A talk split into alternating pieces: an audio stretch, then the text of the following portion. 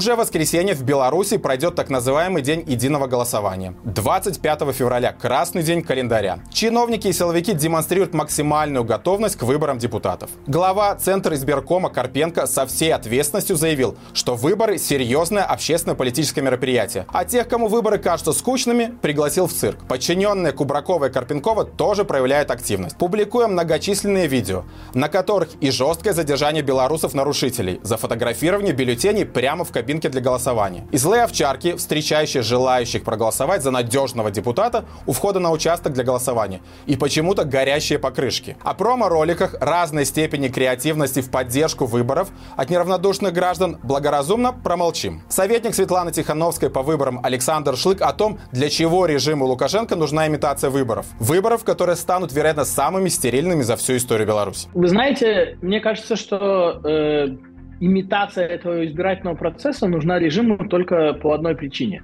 Э, мы все знаем, что это авторитарный режим, что это диктатура, но они-то с этим не согласны. Поскольку они с этим не согласны, они хотят и должны даже в какой-то степени имитировать э, демократические процессы. И основным таким демократическим процессом являются выборы. Поэтому никуда им от этого не деться. Тут надо или соглашаться с тем, что ты полная диктатура, или э, имитировать избирательный процесс. Ну и дальше, конечно, возникает вопрос, как в таких теперешних условиях самым лучшим образом имитировать избирательный процесс. Ну, нужно, чтобы, во-первых, люди пришли на участки. Но, э, поэтому, скорее всего, людей будут заставлять туда ходить. Но даже если они не придут, придется рисовать достаточно большую явку. Ну, в этом проблем не должно быть. Это всегда было э, достаточно легко при условии, что члены комиссии послушны. А в этот раз они должны быть послушными, потому что их специально селекционировали и случайные люди в комиссии попасть не могли. Те, кто сомневался, будут защищены еще и тем, что э, имена членов комиссии нигде не публикуются.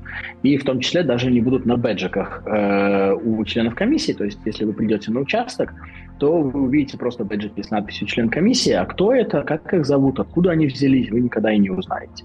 Поэтому это такие дополнительные гарантии для э, уже лояльных людей или для тех, кто, может быть, не совсем лоялен, но не смог отказаться э, от настойчивого предложения стать членами комиссии.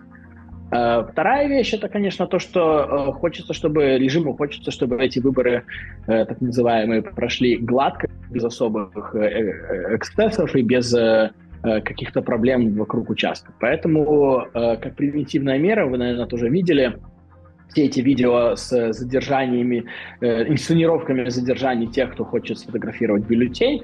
Поэтому э, тут получается второй месседж от э, режима, что вы, конечно, обязаны прийти, но когда придете, вы еще и обязаны себя вести очень правильно на этом участке и, скорее всего, и должны понимать, за кого там еще и голос отдать.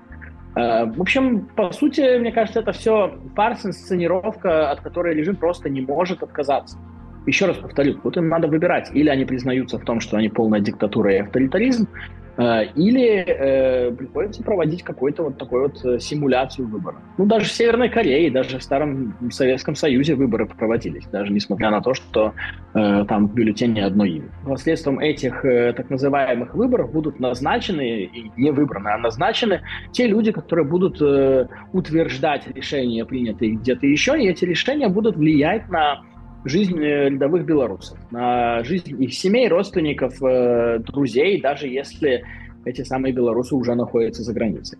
Поэтому игнорировать, мне кажется, невозможно. Нужно знать, что происходит, и в этом плане, конечно, очень помогает то, что наши правозащитники, коалиция э, БХК Белорусского комитета и весны э, организовала экспертную миссию, публикует отчеты, публикует детали о том, как происходит этот процесс. Поэтому призываю всех с этим ознакомиться. И э, на канале в YouTube «Право выбора» вы тоже можете посмотреть такое объяснение достаточно простым языком. Э, в сотрудничестве с правозащитниками мы сделали такое, не знаю, ликбез по поводу того, как формировались комиссии, как регистрировали кандидатов, Будет материал о том, как э, проходила агитация со всем этим кринжем, который там происходит, и что произойдет в э, сам день голосования и подсчета голосов. Поэтому, я думаю, игнорировать не стоит, нужно знать, что происходит, и нужно формировать собственное мнение, насколько это отличается от того, что может считаться нормально демократическим э, избирательным процессом. Ну и я думаю, что еще очень важно помнить о том, что в общем-то, на участке у человека тоже остается выбор. В бюллетенях остается графа против всех – я думаю, самым логичным э, выходом, самым логичным э, шагом для того человека, кто каким-то образом оказался на участке, будет проголосовать против всех. И, в принципе, если вы хотите высказать свою гражданскую позицию, то стоит тоже прийти на участок и проголосовать против всех. Э, мнение это не популярное, наверное, не самое популярное. Многие, наверное, скажут, нет, я лучше останусь дома и этой грязи касаться не буду. Ну, это, конечно, тоже я уважаю такую позицию. Это такая высокоморальная позиция, но гораздо более эффективная с точки зрения политики позиция – это проголосовать против всех. Почему? Потому что э, напомню, что и э, депутаты местных советов, и депутаты Нижней палаты так называемого парламента, которые избираются или, скорее, назначаются на этих называемых выборах, они будут составлять костяк э, Всебелорусского народного собрания.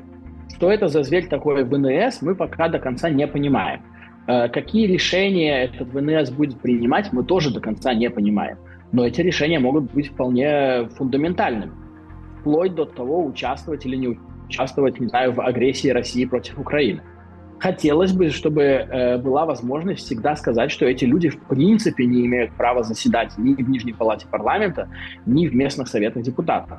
А здесь, напомню, с юридической точки зрения, если подано больше голосов против всех, чем голосов за какого-либо кандидата, то никто не будет избран. И это важная вещь. Конечно, мне будет тут возражение никто считать не будет, но давайте напомним сами себе, что даже внутри комиссий очень много людей жаждут перемен, и в какой-то момент вполне могут сказать вслух о том, что ну, на моем участке я-то видел или видела, сколько там из э, ящика вывалилось бюллетеней против всех. Когда-то это всплывет.